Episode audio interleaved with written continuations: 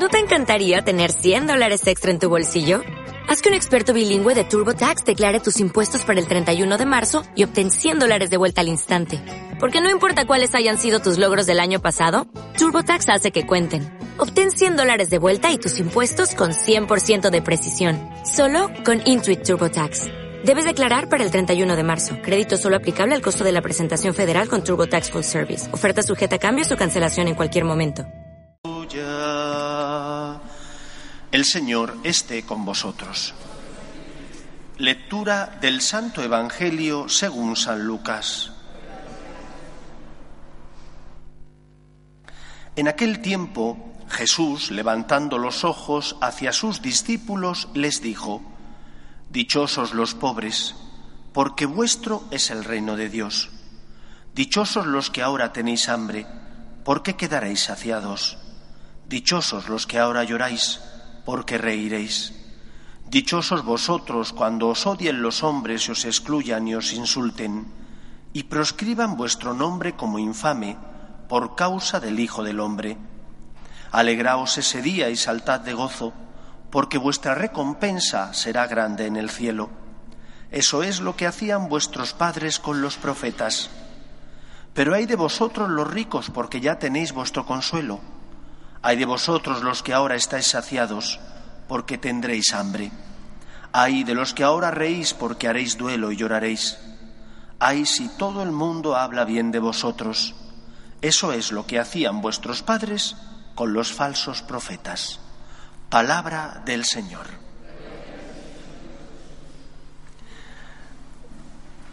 El ser humano ha sido creado por Dios a su imagen y semejanza pero también ha sido creado como cuerpo y alma.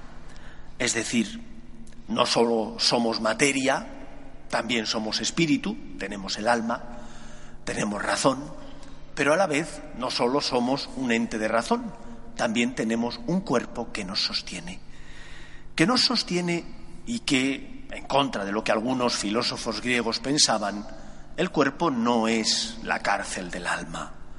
El Señor que creó al hombre de esa manera, cuerpo y alma, quiere que se salve el hombre entero, en cuerpo y en alma. Y por eso la resurrección de los muertos significará también la resurrección de la carne, de la materia física que nos sostiene, aunque sea carne distinta, espiritualizada, como la carne que tenía Jesús cuando resucitó, que le permitía pasar entre las paredes, pero a la vez alimentarse. Y de hecho, cuando Él se aparece en una de ellas a los discípulos, en una de esas ocasiones, para que vean que no es un fantasma, les dice, muchachos, ¿tenéis algo que comer? Y Él come, para que vean que no es un fantasma, simplemente había resucitado y por lo tanto su carne ya no estaba atada a las coordenadas espacio-tiempo, porque era carne resucitada transfigurada, espiritualizada. Que Dios nos haya creado cuerpo y alma implica también que Él se relaciona con nosotros de esa misma manera. Cristo se hace hombre, asumiendo nuestra naturaleza para salvarnos. Y Cristo instituye los sacramentos que son signos sensibles de la gracia, del amor de Dios, para que podamos tocarle, para que podamos sentir, para que como criaturas que tenemos cuerpo podamos experimentar su amor y su cercanía. Por eso este Evangelio que nos habla de la venida del reino de Dios y por lo tanto de que el Señor viene para que el ser humano experimente la paz y la felicidad plena y total, es un Evangelio que nos habla de cómo podemos ya aquí en la tierra llenarnos del amor de Dios y disfrutar ya en la tierra del encuentro con Él, que eso es el cielo. El cielo es estar divisando, disfrutando de la presencia de Dios por toda la eternidad, sin nada que perturbe, que obstaculice esa relación con Dios. Y por eso, decía San Agustín, que nuestro espíritu está inquieto hasta que descanse en Él. En el cielo descansaremos porque disfrutaremos plenamente, junto con los nuestros, del amor de Dios para siempre. Pero aquí ya podemos disfrutar de ese amor de Dios. cada vez que vienes a misa, cada vez que comulgas, cada vez que te acercas a Jesús por medio de cualquiera de los sacramentos, el perdón de los pecados, te sirve para disfrutar ya aquí en la tierra de esa promesa de amor que Jesús nos dice en las bienaventuranzas. ¿Por qué entonces somos tan rácanos?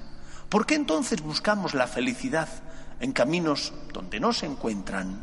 ¿Por qué llenamos nuestra vida, a veces lo hacemos, de cosas materiales que son buenas, creadas por Dios para nuestro sustento, pero que se han convertido en muchos casos en ocasión de idolatría para nosotros? ¿Cuántas personas no adorarán a Dios, pero sí al Dios dinero, o al Dios egoísmo, o al Dios soberbia? ¿Cuántas personas buscan llenar ese vacío interior que sienten no de Dios, sino de cosas terrenas, que fueron creadas para nuestro sustento, pero se han convertido en razón de nuestra esclavitud.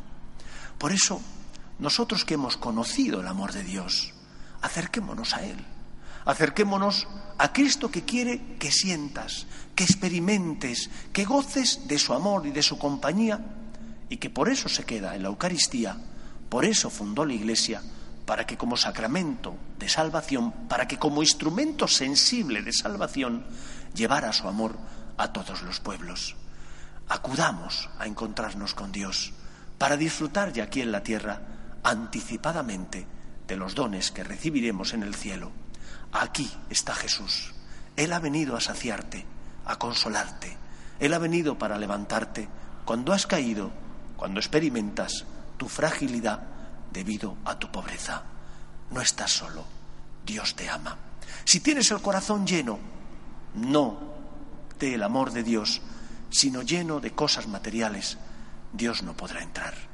Pero si has sabido hacer un equilibrado uso de los dones de este mundo, si esos dones que Dios te ha dado, tanto materiales como espirituales, tú los pones al servicio de los que están a tu lado y de ti mismo, experimentarás que esos dones te ayudan a ser más libre y más feliz y no ocuparán nunca el lugar de Dios.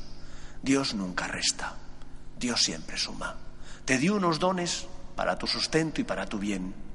Que esos dones no se conviertan en causa de esclavitud, que expulsen, que quiten el lugar que a Dios le corresponde en nuestra vida. Y estando todo ordenado, Dios en el primer lugar, podremos ser, ya aquí en la tierra, partícipes de un pedacito de cielo cada vez que nos encontramos con Dios nuestro Señor. Que el Señor nos ayude. Nos ponemos en pie.